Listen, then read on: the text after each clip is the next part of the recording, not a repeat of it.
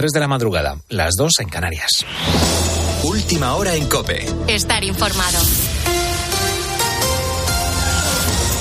Sigue la tensión entre el Partido Popular y Vox tras la ruptura de negociaciones en Extremadura. Gonzalo Zavalla, buenas noches. Buenas noches, Carlos. Este jueves la Dirección Nacional del PP ha vuelto a salir a respaldar a su candidata en Extremadura, María Guardiola. Borja Semper asegura que no pueden renunciar a sus principios más elementales para gobernar a cualquier precio y ha reiterado el argumento que ayer dio Feijó.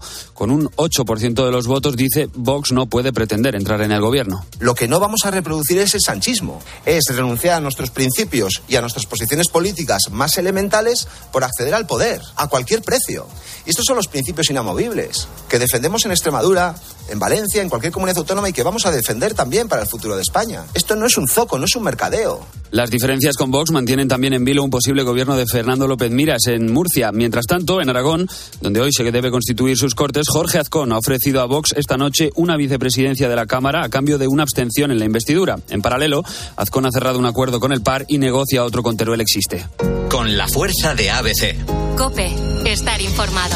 Un mes eso es lo que falta para las elecciones del 23 de julio y se nos puede hacer largo teniendo en cuenta que cada día los partidos políticos nos sorprenden con una ocurrencia nueva. Después de que Pedro Sánchez se convirtiera en periodista desde Ferraz el miércoles, este jueves ha sido el turno para el titular de Agricultura, Luis Planas se ha convertido en una política de Estado. Lo has convertido en una política de Estado. Yo creo que es magnífico, ¿no? Escuchar a Luis es, es, bueno, pues como un libro abierto, ¿no? Más que un libro, una enciclopedia, ¿no? Tus palabras han sido muy cariñosas y me parecen casi excesivas, ¿no? Mm. Dirigidas a mí, pero, pero soy una persona agradecida y muchas gracias por tus palabras, presidente. Eh, y que pido un aplauso para él.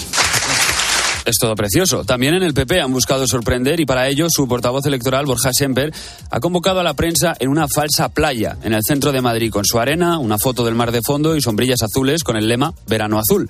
Semper ha llegado con gafas de sol y descalzo. Que digo yo, que teniendo en cuenta que España es una península podrían haberse ahorrado el decorado. El primer mensaje que vamos a lanzar desde hoy a los españoles es que voten, es que no se queden en casa, es que si no van a estar en su domicilio, lo hagan a través del voto por correo, que nadie se quede sin votar, que nadie renuncie a tener un verano azul.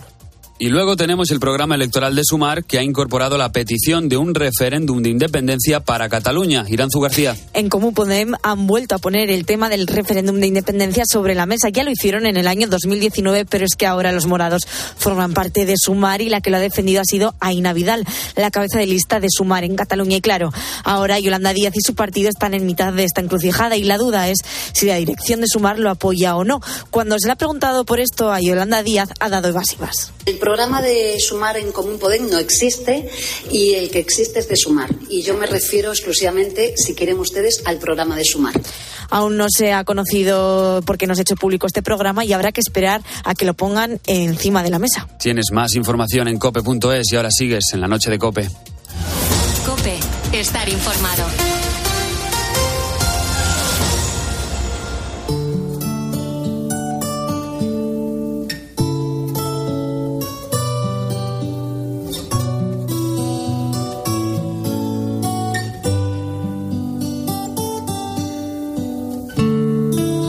Noche. Beatriz Pérez Otín. Cope, estar informado.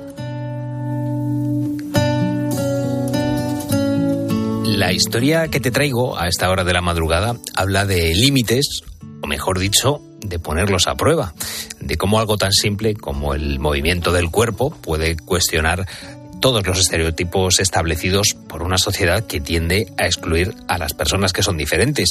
Y contra eso precisamente es contra lo que lucha la palabra inclusión, una palabra por la que siempre ha abogado Laura Yauder y realmente mi pasión es también ayudar a través de la danza. ¿no? Además soy miembro del Consejo Internacional de la Danza de la UNESCO y eso eh, realmente implica la integración también de todos los estilos de danza y la inclusión de todo tipo de personas. Lo más importante es que confíen en su movimiento, en que vivan su cuerpo desde la plenitud ¿no? de su ser realmente y desde el movimiento auténtico, en el sentido de, que cualquier movimiento aceptarlo como válido para eliminar todo tipo de, juicios que a veces se crean a qué es bailar bien, qué no es bailar bien, miedos que hay al inicio del movimiento.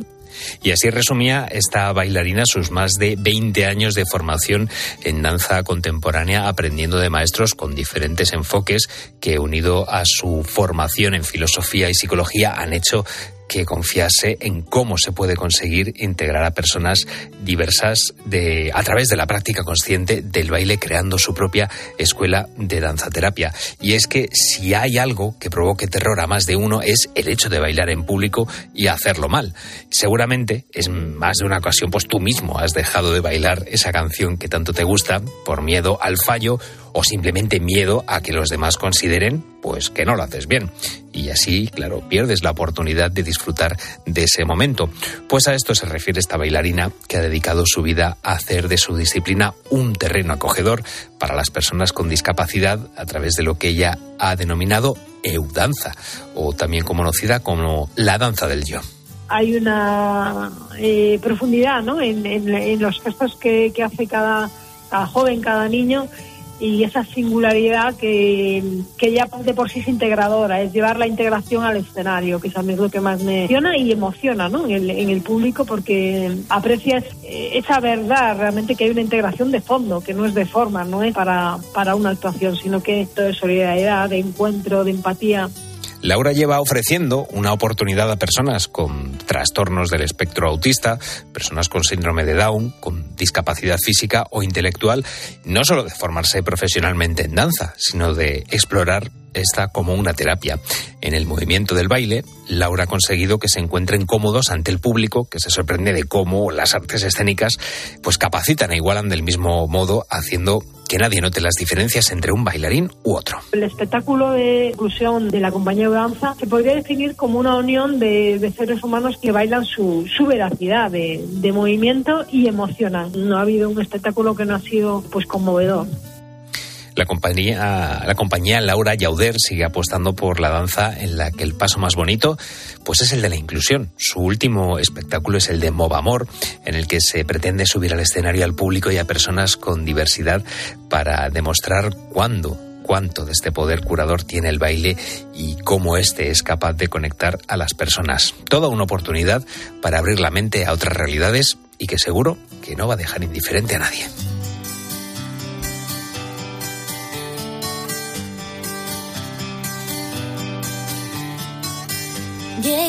El 28 y nerviosa miro el reloj. La lluvia conmigo empieza un día de pleno sol.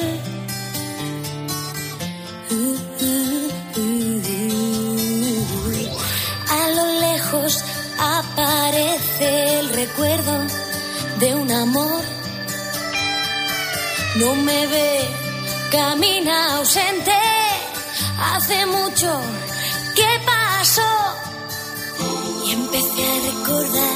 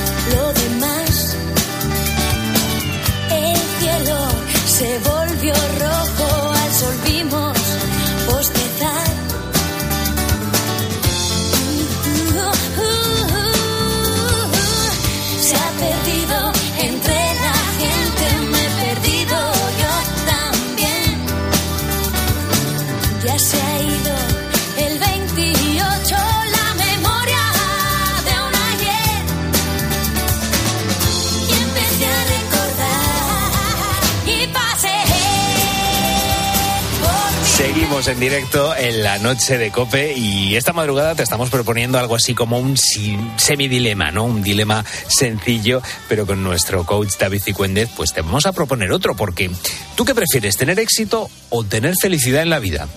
Ojalá tengas las dos cosas, ¿no? Pero bueno, sobre este tema vamos a hablar con él y nos va a dar las claves para tenerlo todo muy claro. En un momentito pegamos el estirón en la noche con nuestro coach David Cicuéndez. Y contigo, pues lo que te estaba diciendo, te estamos proponiendo un dilema, un dilema sencillito y sobre todo que tiene que ver con algo que a lo mejor empiezas en un momento, las vacaciones. ¿Qué prefieres? ¿Irte de vacaciones al principio del verano para cargar pilas cuanto antes o irte a lo mejor al final del verano y vuelves descansadito para afrontar todo el año de trabajo. 661 20 15 12 y en nuestras redes sociales esperamos tus mensajitos y tus comentarios. Oscar de Salamanca, por ejemplo, dice yo las vacaciones en septiembre. Se las reserva para el final, Oscar. Muy bien.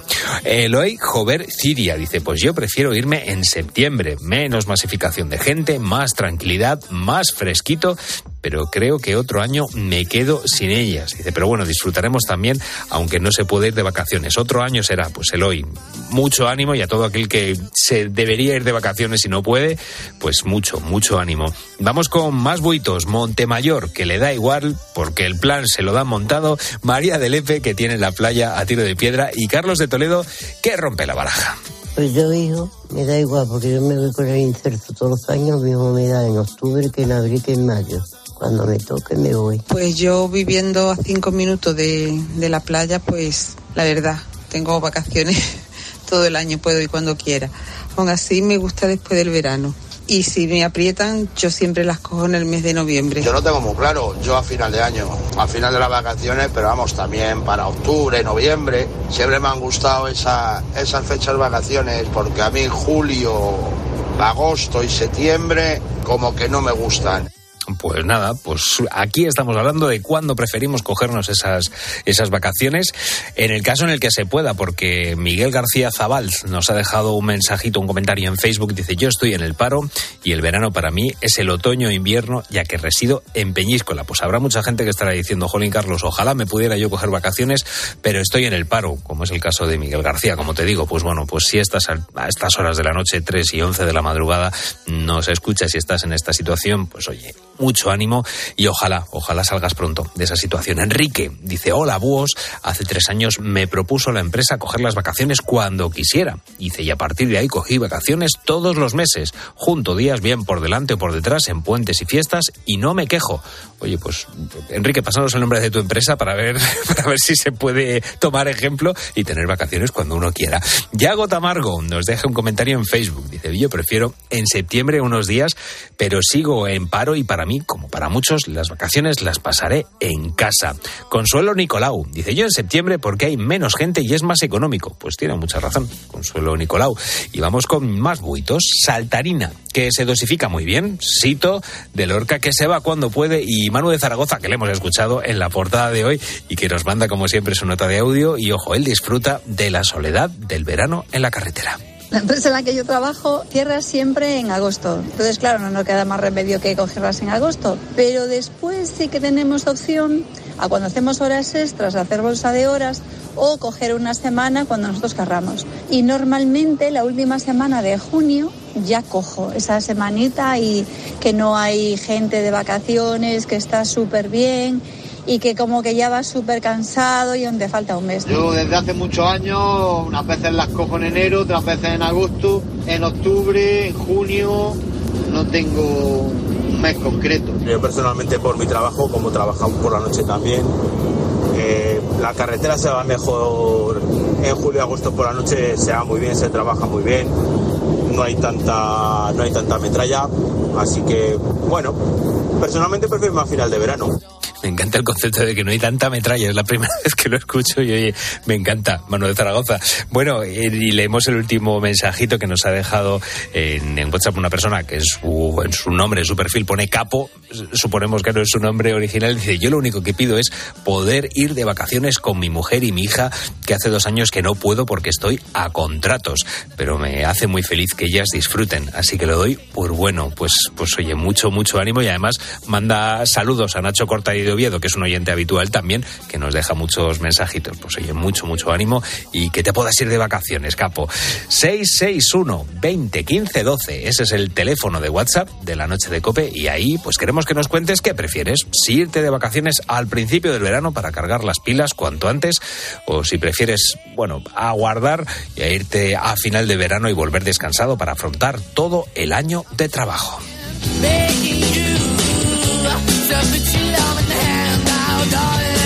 I'm finding hard to hold my own. Just can't make it all alone. I'm holding on, I can't fall back. I'm just a call, not your face of black.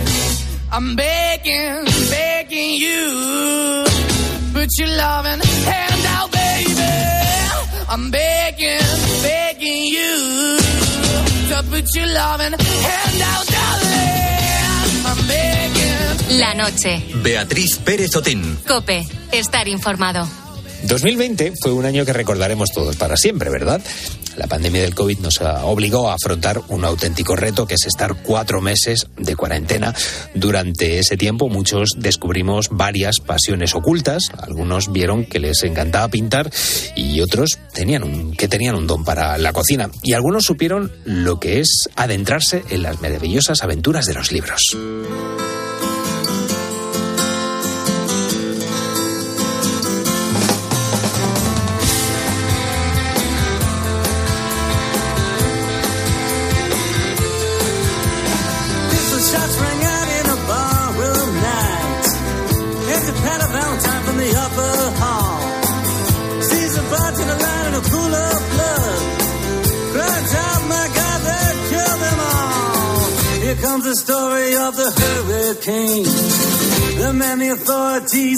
To blame. For something that he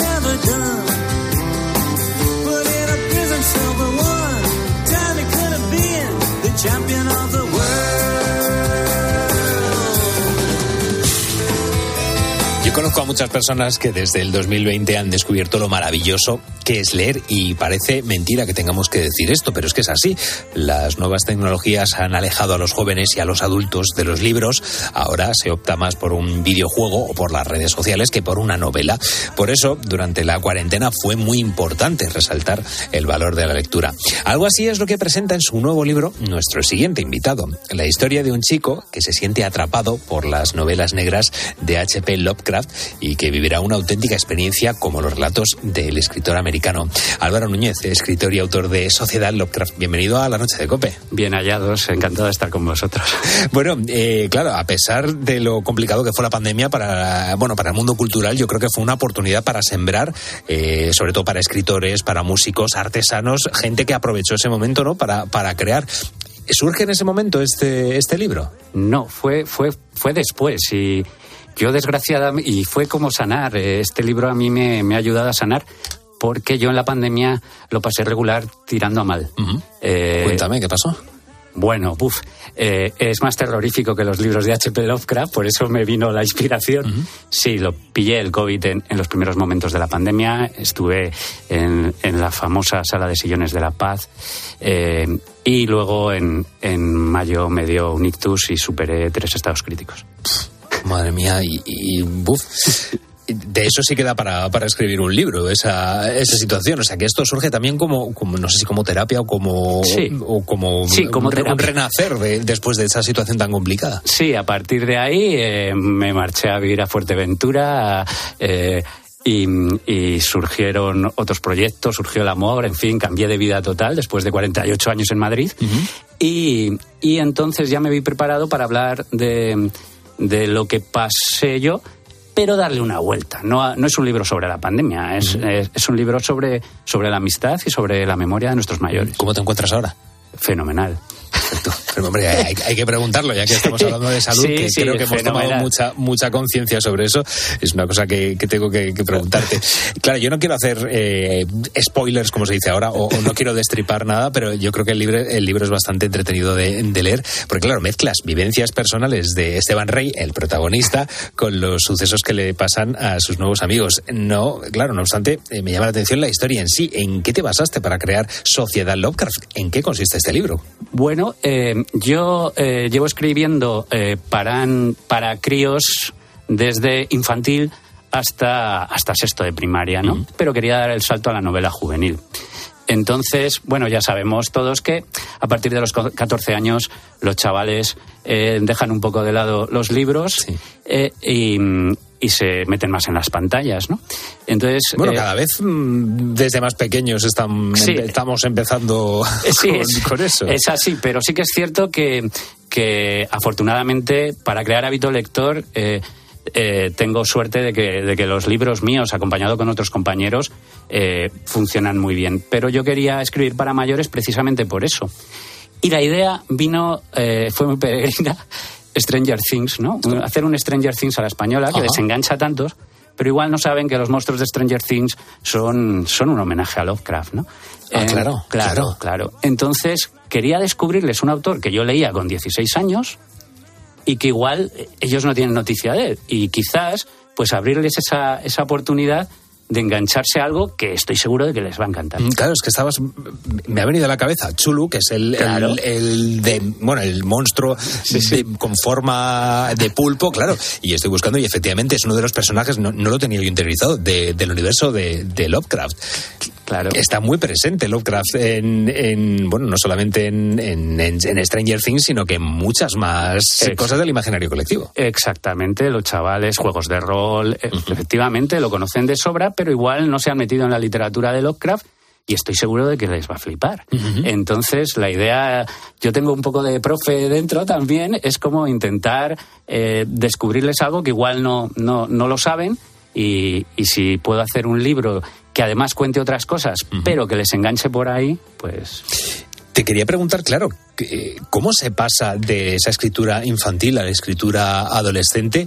Eh, me imagino que habrá cosas diferentes, pero también habrá cosas que son similares en cuanto a la, a la escritura. ¿Qué tienen de similar y de diferente la escritura infantil de la, de la adolescente? Bueno, la, eh, en realidad yo siempre digo que a la hora de escribir te- eh, tienes que hacerles protagonistas a- al lector. Es la manera de engancharlos, ¿no? Y saber que, que no vean que es un viejuno de 50 años el que está detrás escribiendo en primera persona. Bueno, ahí estuvieron, yo creo que ahí radica el, el éxito de los libros de Elige tu propia aventura, porque eras tú el protagonista. Eso es, eso es, que ahora está muy de moda otra Claro. vez. Sí, sí. Eh, pues la idea es que ellos se sientan protagonistas de alguna manera y que, se- y que todo de lo que hables les suene en su día a día, que sea muy cotidiano. Eh, esto tiene que ver con que somos todos los escritores o somos unos cotillas y redentos y a mí me encanta, me encanta estar pendiente de lo que les gusta a ellos. O sea, es así. También igual es que no he madurado. es posible, no lo niego. Pu- Puede ser una, una virtud a la hora de, de seguir en esa, en esa edad de, de 16 años y entender el lenguaje y conectar con ellos. Claro, es la manera, hay que aprovecharlo todo. y, y- exacto, y, y bueno, sí, sí que, sí que quería, quería hablar de otras cosas, pero conectar, conectar con ellos. Y investigué, descubrí un mundo de redes sociales, de WhatsApp, de los chavales de esa edad que leen, leen muchísimo.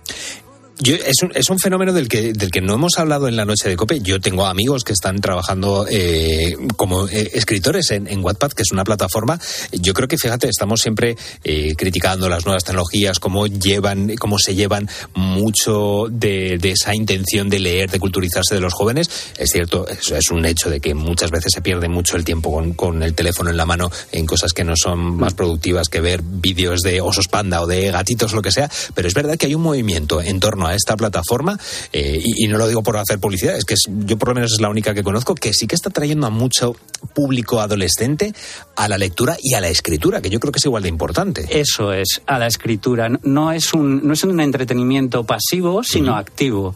Y encima, a veces, entre ellos hacen equipos. Eso, eso es lo que quería yo. Que fomenta también. Eso Te es. pica un poco para que, para que tú vayas también a, a escribir. Y como mi público no solo son eh, los chavales, sino, tam- sino también los profes, porque yo normalmente con la editorial, con Anaya, recorro los colegios de España para crear hábito lector, pues yo veía ahí una, bueno, veía una beta total para, para crear ese, ese caldo de cultivo en que los chavales verdaderamente se, se- se lancen a escribir. Qué maravilla, qué maravilla. Claro, hay un momento en la historia en la que, pues bueno, el protagonista eh, se preocupa porque sus amigos no escriben los relatos eh, que comparten entre ellos, que es un poco lo que estábamos justo hablando ahora, y se da cuenta de que pues él tiene la- necesidad de escribir y además sobre muchas cosas, de su abuelo, de su vida, de su amistad. Eh, ¿Tú de qué tienes más ganas de escribir ahora mismo?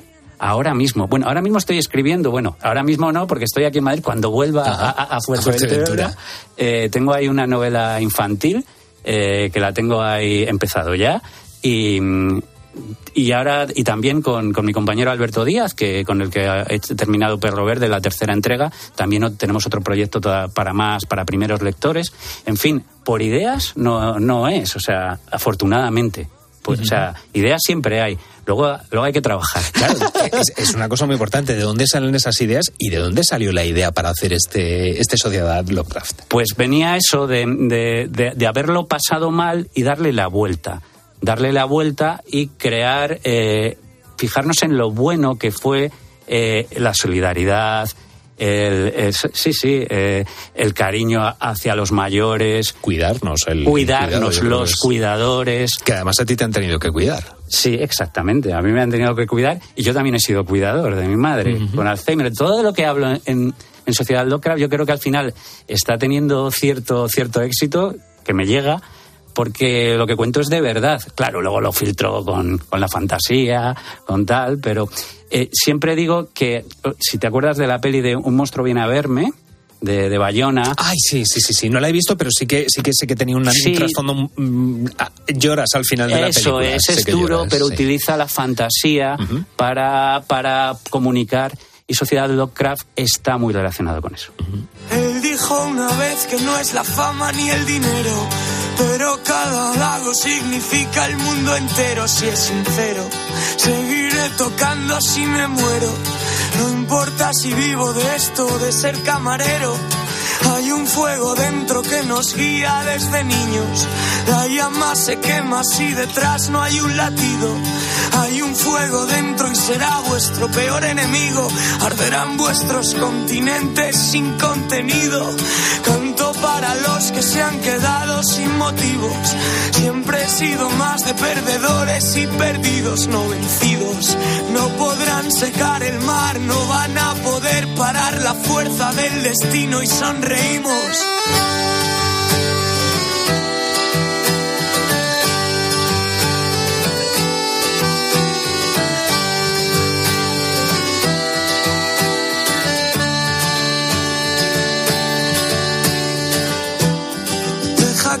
Cuelen tus oídos. Suenan las sirenas y no es la policía. En este cementerio, por un día, hay alegría desbordada. Veo al viejo que está ahí e intento comprender cómo será cuando me llamen viejo a mí.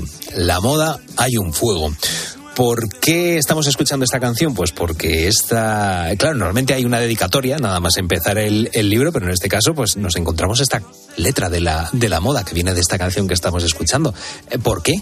Porque es la banda sonora del libro absoluto. La moda, la moda compartimos muchas cosas, los orígenes, mis orígenes burgaleses, Burgaleses. claro. Eh, y la moda, además de que son unos músicos como la copa de un pino. Bueno, lo que están haciendo ahora es, es tremendo, ese, ese- esa vuelta al, al, al folclore eh, de Castilla. Le- han estado aquí en la noche de Cope, nos hacemos eco cada dos por tres de, de lo que hacen y sobre todo esa gira por, por la España vaciada que han hecho. A mí me parece que lo que están haciendo es, es increíble. Hace, na- hace nada tocaron en Coco, que fue uno de, de los pueblos cercanos a donde se desarrolla el final de Sociedad Lovecraft, que se quemó. Se quemó el año pasado. Eh, y tocaron en el pueblo, ¿no? Y también en Covarrubias, eh, en fin. Eh, lo que transmite la moda, eh, a mí me, me siento tan identificado, o sea, los admiro, o sea, es increíble. Y Caen bien a todo el mundo.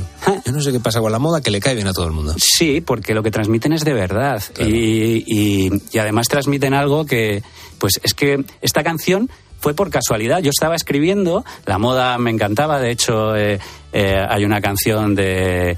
eh, que, que, de dónde vienes, de los abuelos y tal. Pero cuando escuché esta canción digo, pero bueno, si es que esto me lo he imaginado tal cual.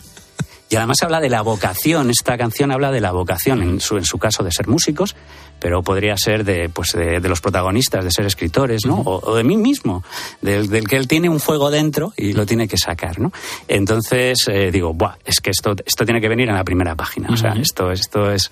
Y, y la verdad es que es una maravilla, estoy, estoy encantado de que, de que estos burgaleses eh, lo estén petando porque se lo merecen. Te iba a preguntar, claro, eh, este libro habla, Sociedad Lovecraft, habla, habla de unos adolescentes que, que escriben. Yo no sé si el Álvaro Núñez, que era adolescente, escribía mucho o pensaba con terminar siendo un, un escritor.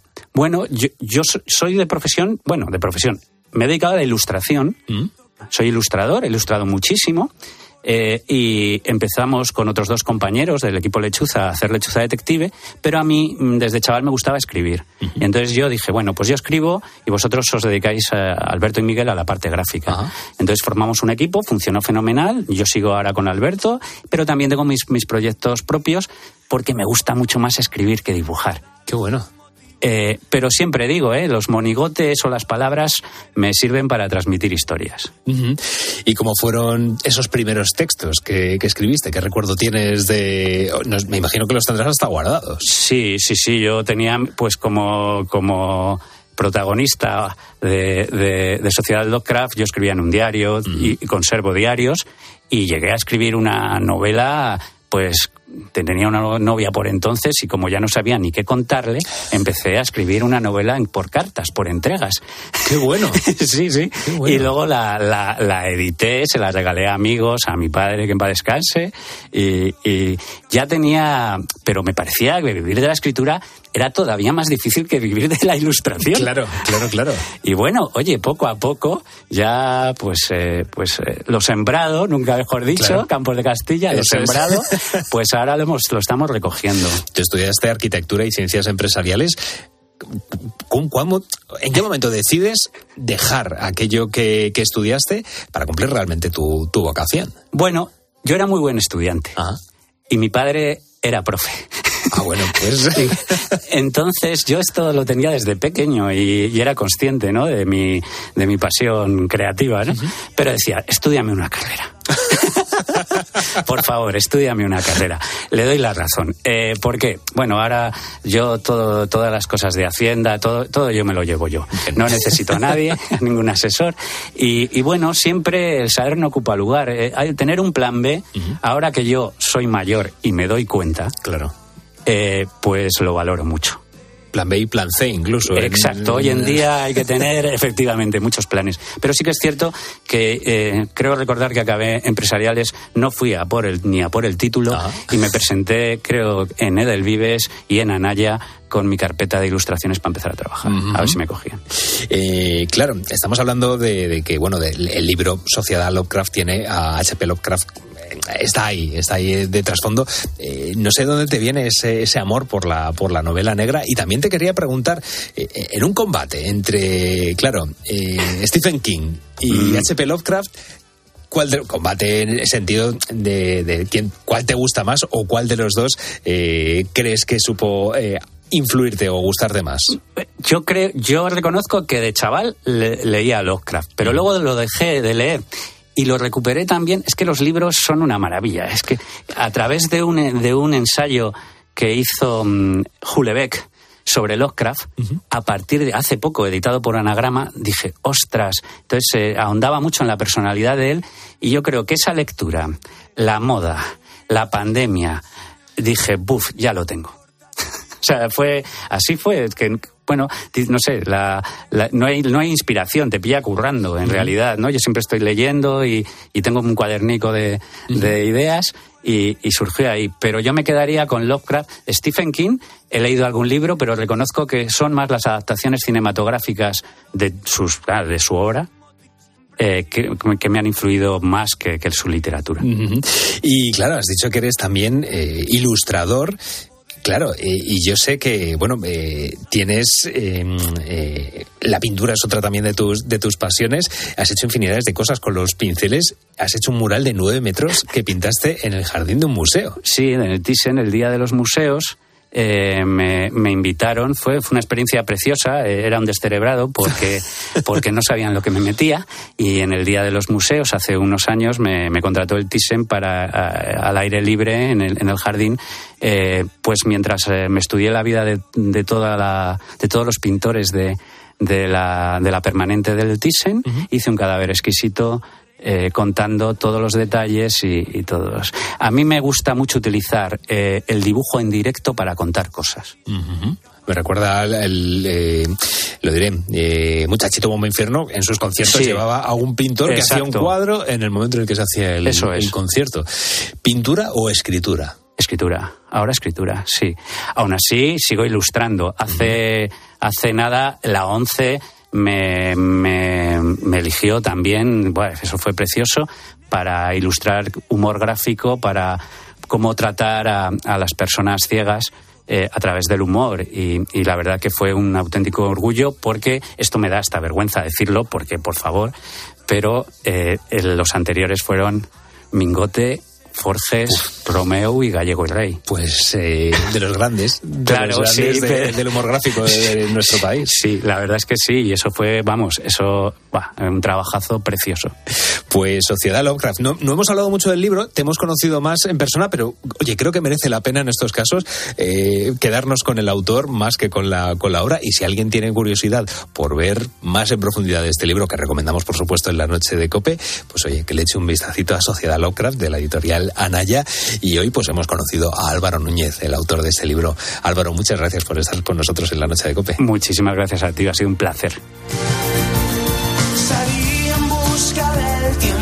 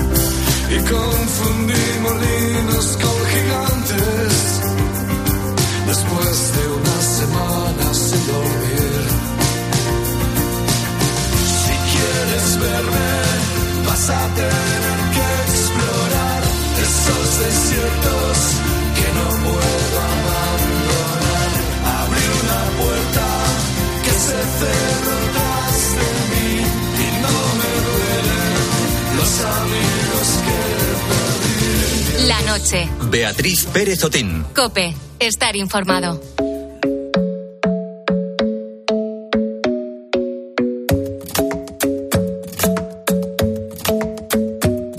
The club isn't the best place to find the lovers, so the bar is where I go. Me and my friends at the table doing shots, tripping fast, and then we talk slow. Come over and start up a conversation with just me, and trust me, I'll give it start to dance. And now I'm singing like, girl, you know I want your love. Your love was handmade for somebody like me. Come on now, follow my lead. I may be crazy, don't mind me. Say, boy, let's not talk too much.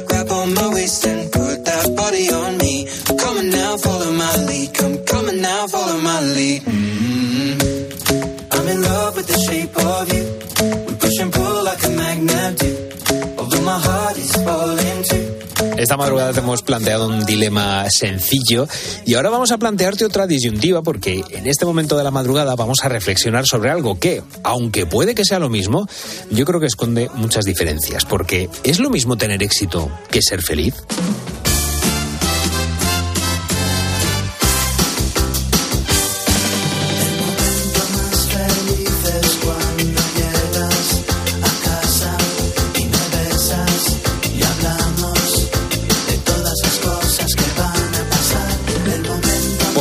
¿Qué es más importante? ¿Buscar la felicidad o buscar el éxito? A lo mejor tendríamos que haber cambiado el dilema y, y haber planteado este que puede que sea un poco más complicado. Eh, es que en muchas ocasiones, claro, nos ponemos como meta alcanzar el éxito personal o el éxito profesional buscando, pues por ejemplo, un buen puesto de trabajo, unas vacaciones a un sitio paradisíaco, una buena cuenta bancaria o fama social. Y sin embargo, a lo mejor la cuestión es, ¿todo esto nos llena realmente y nos hace felices? Y claro, luego es que también podemos ir un poco más allá y decir, ¿tenemos claro qué es la auténtica felicidad? Bueno, lo que sí está claro es que esto de perseguir la felicidad es el objetivo que tiene el ser humano desde sus inicios. Y en este nuevo episodio de Creciendo en la Noche vamos a ver esa diferencia entre el éxito y la felicidad. Un viernes más, como siempre, con nuestro querido coach David Cicuéndez, vamos a ver, vamos, sí, vamos a intentar averiguar esas diferencias y a ver si sacamos algo en claro esta madrugada. David Amigo, ¿cómo estás? foco en ambos conceptos para tenerlos claros y bueno poder fluir en la vida de una manera más feliz y satisfactoria. Pues a ver, a ver si lo conseguimos, a ver si conseguimos eh, fluir de esa manera y tenerlo claro. Vamos con la pregunta del millón. ¿Cuál es la diferencia entre éxito y felicidad? A ver si puedes ilustrarnos. Bueno, pues vamos a intentarlo. El éxito no es ni más ni menos que, bueno, lo marca la sociedad, porque la sociedad suele decirnos lo que es éxito, lo que es triunfo, lo que no. Y además el éxito es curioso porque lo que llena, eh, lo que bueno llena es nuestro sentido, ya sea la vista, el olfato, el gusto, el tacto, ¿no? Por poner ejemplos, éxito a caras a, a cara de la felicidad, ojos de la felicidad de la sociedad, perdón, es bueno pues viajar en, en, en vuelos business, en clase de business, es tener una casa de, de diseño, es tener un coche premium, es tener cierta fama, cierto prestigio social, visitar frecuentemente restaurantes top. Bueno, pues eso es lo que nos marca la sociedad, lo que es éxito, ¿no? Y como te decía, pues lo que llena es nuestros sentidos. Sin embargo, la felicidad lo que llena es nuestro interior, nuestro corazón. Y la felicidad, bueno, pues esa sensación de no necesitar nada, de todo estar bien, de una paz y una tranquilidad interior y no tener esas perturbaciones, aceptar la realidad, soltar lastres y confiar más bueno, pues en nosotros y muchas veces si eres creyente en Dios o si no eres creyente en la vida, de lo que te traiga la vida. Y también felicidad es pues poner el foco saboreando y agradeciendo el presente y no tanto lamentándonos por el pasado o preocupándonos por el futuro, ¿no? Y dicho de otra manera, felicidad también es eh, poner el foco en lo que somos, en cómo somos y no tanto en lo que hacemos o tenemos, que eso más bien sería éxito, ¿no? Lo que sí está muy claro es que a ojos de la sociedad eh, muchas veces encontramos a personas que parece que no son exitosas, pero que son súper felices y al contrario, para, encontramos personas que parece que tienen mucho éxito, pero bueno, tienen un vacío interior y por supuesto una infelicidad. Claro, te, te, quiero hacer una pregunta muy breve porque estamos pensando eso en el éxito desde el punto de vista social, como dices tú, pero ojo, yo conozco a mucha gente que encuentra un éxito en su vida en haber, por ejemplo, creado una familia. Yo creo que eso también se puede considerar un éxito. Sí, por supuesto, tenemos el éxito personal y el éxito profesional. Sin embargo, sí que es importante tener esos objetivos, esas metas, esas ambiciones y esos deseos y, por supuesto, con, eh, conseguirlos. Pero un paso previo es esa, eh, ese estado anímico, ese bienestar interior. Es imposible, bueno, pues llegar a un éxito personal o profesional si por dentro, imposible no, vamos a decir más difícil. si por dentro claro no, complicado. Si por dentro no estamos bien. Y te quiero preguntar, para ti, ¿qué es más importante? ¿Qué, ¿Qué, qué, nos quieres contar sobre la importancia entre el éxito y la felicidad? ¿Qué crees tú que es más importante entre esas dos cosas? Pues mi opinión, Carlos, es que yo me quedo con la felicidad porque cuando, lo que decíamos antes, porque cuando estamos bien por dentro es más fácil tener éxito personal y profesional, es más fácil alcanzar nuestras metas, conseguir nuestros sueños, ¿no? Sin embargo, cuando, bueno, ponemos el foco en el éxito, solemos despreocuparnos, descuidar nuestra felicidad, ¿no? Suele ocurrir eh, que, bueno, pues que nos perdemos en ese deseo, en esa ambición y descuidamos nuestra felicidad. ¿Esto quiere decir que, que, tenemos que elegir entre éxito o felicidad? Bueno, no, podemos compatibilizarlo, no es excluyente.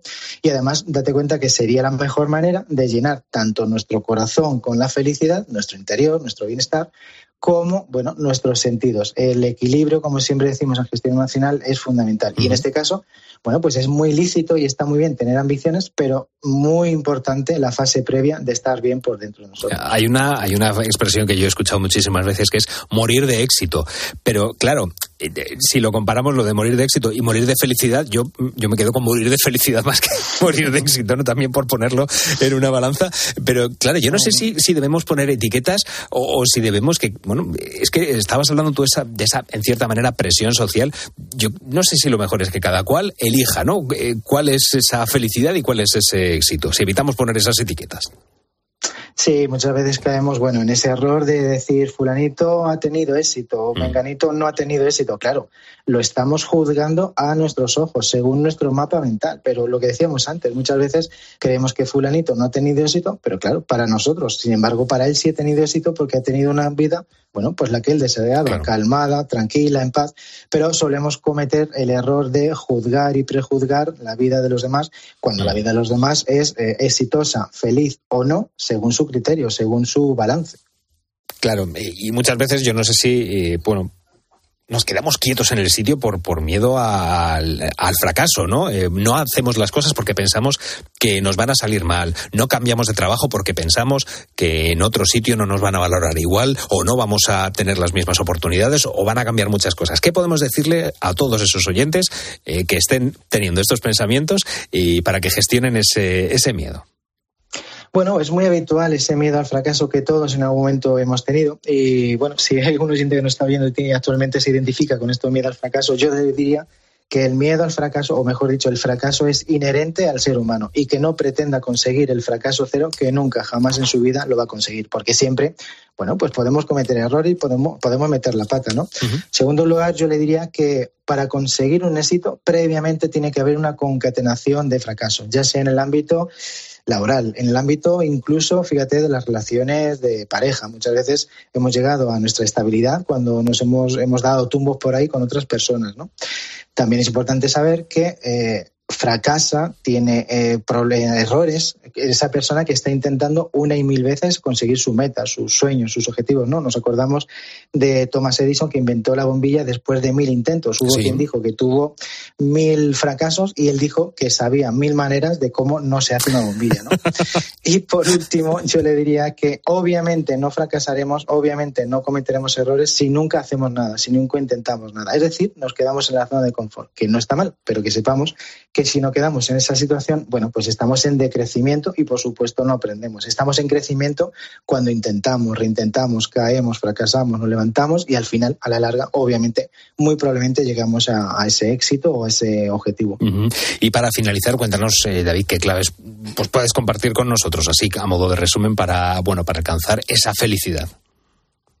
Bueno, yo siempre, siempre suelo tener esas seis claves que, que me gustan mucho, que yo creo son básicas, que, que si las ponemos en marcha, no es que esté garantizada la felicidad, pero sí por lo menos estamos en el camino de la felicidad, que es lo fundamental. ¿no? Lo primero es, yo creo que coger las riendas de nuestra vida, que cuántas veces vamos decidiendo eh, a lo largo de nuestro día o nuestra vida, bueno, posturas, decisiones en base a lo que otros esperan de nosotros y no tanto lo que nosotros necesitamos por, bueno, por alcanzar ese bienestar o esa felicidad, ¿no? Lo segundo sería eh, vivir en gratitud, es Sí. decir, eh, saber Se nos valorar, olvida. apreciar, se nos olvida muchísimo y tengamos en cuenta que lo que no apreciamos lo despreciamos. ¿no? Sí. Lo tercero, yo creo que es muy, muy importante identificar nuestros valores, porque tengamos en cuenta que cuando tenemos remordimientos, cuando tenemos ese diálogo interno destructivo, es que no estamos respetando nuestros valores, ¿no? Básico, un pilar básico del crecimiento personal, gestionar las emociones, que nos ayuda a saber cómo actuar ante cada situación. Mm. Y que también se nos olvida. se nos olvida, sí, por eso lo estamos recordando. Situaciones como la pérdida, amenazas, situaciones como bueno, eh, engaños, etcétera. Cómo, cómo actuar ante todo eso. ¿no? Ujú. Y los dos últimos, yo diría que eh, lo repetimos muchas veces aquí en la sección, el cuidado personal en cuanto a alimentación, ejercicio, descanso, que eso parece que no, pero por supuesto que nos produce Hombre. mucha felicidad cuando comemos bien, dormimos bien y hacemos ejercicio. Y por último, yo creo que creo que esto no se nos olvida, las relaciones sociales, que es vital, vital, vital cuidarlas, nutrirnos de las relaciones sociales blancas y, por supuesto, poner límites a esas relaciones insanas o tóxicas que muchas veces tenemos.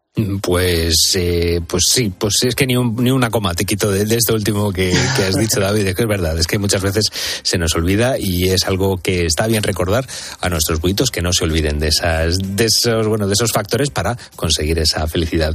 Pues hasta aquí un nuevo episodio de Creciendo en la Noche. Quien quiera saber más o quiera contactar contigo para hacerte algún tipo de consulta, que sepa que te tiene a mano, como siempre, a través de tu perfil de Instagram, David-Cicuéndez. No sé si quieres decirnos también tu página web, por si alguien quiere echar un vistacito. Pues igualmente, la página web es davidcicuendez, todo junto, punto es. Perfecto, pues ahí le tenemos David-Cicuéndez o David Cicuéndez, todo junto, punto es. David Cicuéndez, muchísimas gracias, querido, por ayudarnos a ser un poquito más felices. Feliz madrugada, un, Un un abrazo.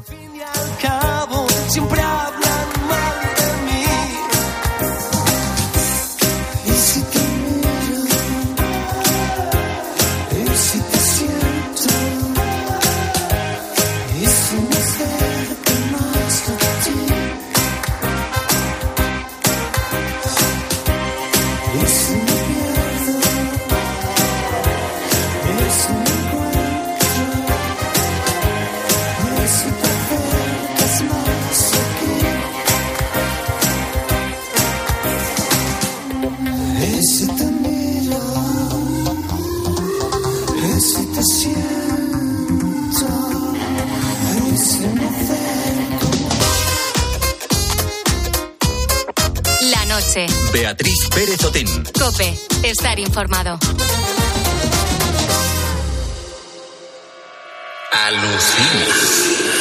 Los beduinos creían que esto eran las voces de los jinns, los espíritus del desierto. ¿Pero qué son? ¿Tiene la ciencia explicación para los sonidos que se captan en desiertos de todo el planeta de tarde en tarde? Pues mira, hay 35 lugares en todo el planeta eh, que que se llaman las dunas cantoras, eh, porque producen este sonido tan particular. Que Pues en esta línea, cada martes a las once y media de la mañana, Carlos Herrera y Javier Sierra.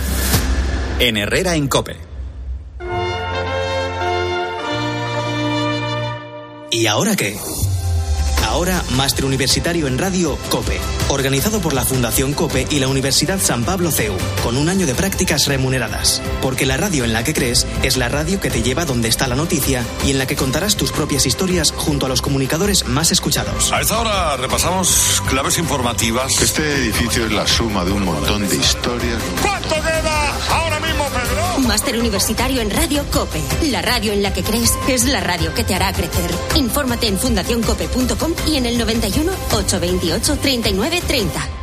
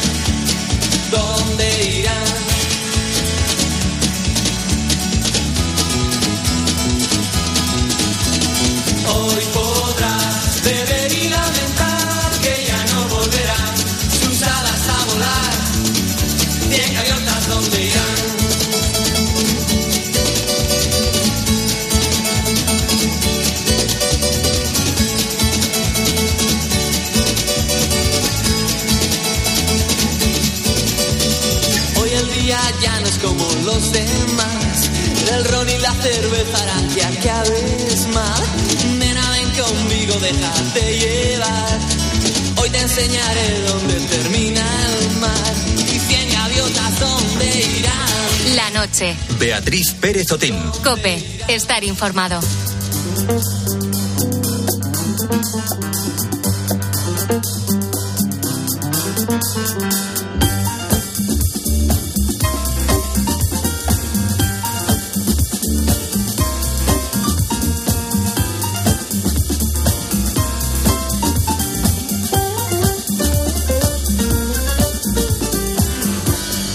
Sabes que la noche de Cope también te hace compañía la madrugada de los sábados y mañana se queda a los mandos de esta nave radiofónica mi querida Rosa Rosado. Vamos a ver qué menú te tiene preparado para mañana. Rosa, buenas noches. Hola Carlos, ¿qué tal? Buenísimas noches. Bueno, pues esta próxima madrugada vamos a profundizar en la queja de Mario Enzo. Este es el titiritero que se ha quejado en las redes sociales de la pasividad de muchos padres al ver a sus hijos comportarse mal. No sé si hacer este vídeo, pero lo voy a hacer para que quede reflejado cómo me siento. Lo que me ha pasado hoy no me ha pasado en la vida. O sea, me siento en la mía como artista, como persona y como ser de esta sociedad. Hoy estaba actuando en la calle y los niños han empezado a, pegarle al títere, a insultarle, a, hacer de todo lo que se les ocurriera. Hasta uno, esto yo me he quedado muy flipado, se ha quitado un moco y se lo ha pegado al títere. O sea, los padres, ¿qué pensáis? ¿Que tenéis tiestos? ¿Que, que andan? ¿Que cagan y mean o qué? Que tenéis hijos y es una responsabilidad vuestra. ¿Tenéis hijos no tiestos? Bueno, nos preguntamos qué sociedad estamos creando y qué estamos haciendo mal. Lo vamos a analizar esta próxima madrugada. ¿Se nos ha olvidado a los padres de hoy en día educar? Un tema muy interesante, sin duda. En nuestro espacio viajero vamos a enseñarte lugares privilegiados para ver las estrellas, porque ya sea por el buen clima, por los espacios naturales y por muchos motivos más, España reúne una serie de condiciones que la convierten en un destino ideal para hacer astroturismo.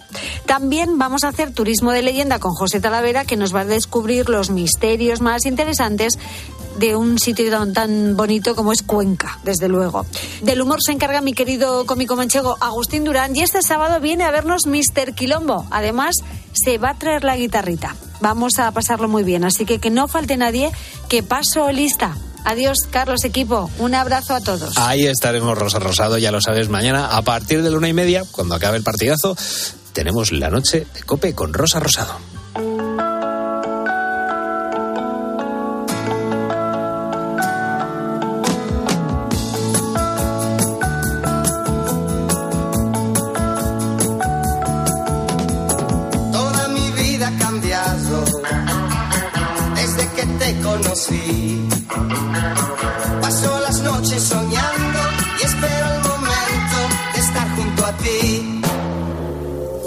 Se queda el invierno.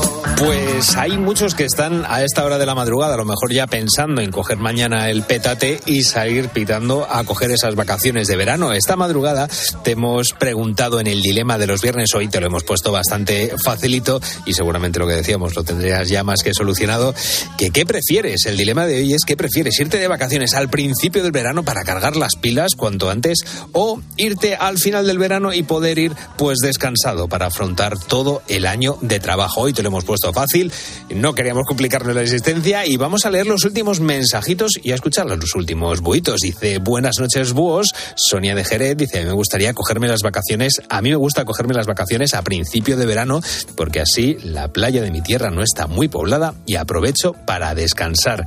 Eh, dice, hola búhos, aquí José de Leganés dice, yo me gusta cogerme las dos últimas semanas de agosto y me voy a mi pueblo. En vez de cogerme un mes entero, me cojo dos semanas en verano y dos en Semana Santa, así disfruto de Trujillo, que es mi pueblo. Pues lo hace muy bien José de Leganés, se administra ya a mitad de año y esto desde luego que, que va muy bien porque a estas alturas del año ya estamos con la batería ahí, ahí. Eh, hola búhos, ¿qué son las vacaciones? Yo soy Luis de Salamanca, debe ser que no tiene muchas vacaciones. Dice, trabajo con ovejas, así que mis vacaciones son como los años bisiestos. Cada cuatro años me cojo un par de días para irme a la playa. Un abrazo búhos. Luis de Salamanca, un abrazo para ti querido. José Antonio, Sebas y Rosa, vamos a escucharle los últimos buitos que escuchamos esta madrugada. Buenas noches, Hugo. Pues yo una cosa y de una otra, porque voy a descansar 20 días en mi empresa para irme a otra a trabajar. Buenas noches, mis queridos buitos. Menos julio y agosto me da lo mismo. Hay veces que me he ido en junio, que se está estupendamente, y después me a mediados de septiembre y hasta incluso últimos principios de octubre. Y también se está muy bien. Hay menos gente, se está más tranquilo. Si vas a la costa, el agua está más calentita y también es más económico. Los dos meses me gustan tanto para cargar pilas como para descargar y afrontarlas durante todo el año. Buenas noches, Boa, buenas noches, Boito. Las vacaciones hay que cogerlas cuando se que coger. Da igual. Lo importante es cogerla. Venga, vamos ofenda a todos.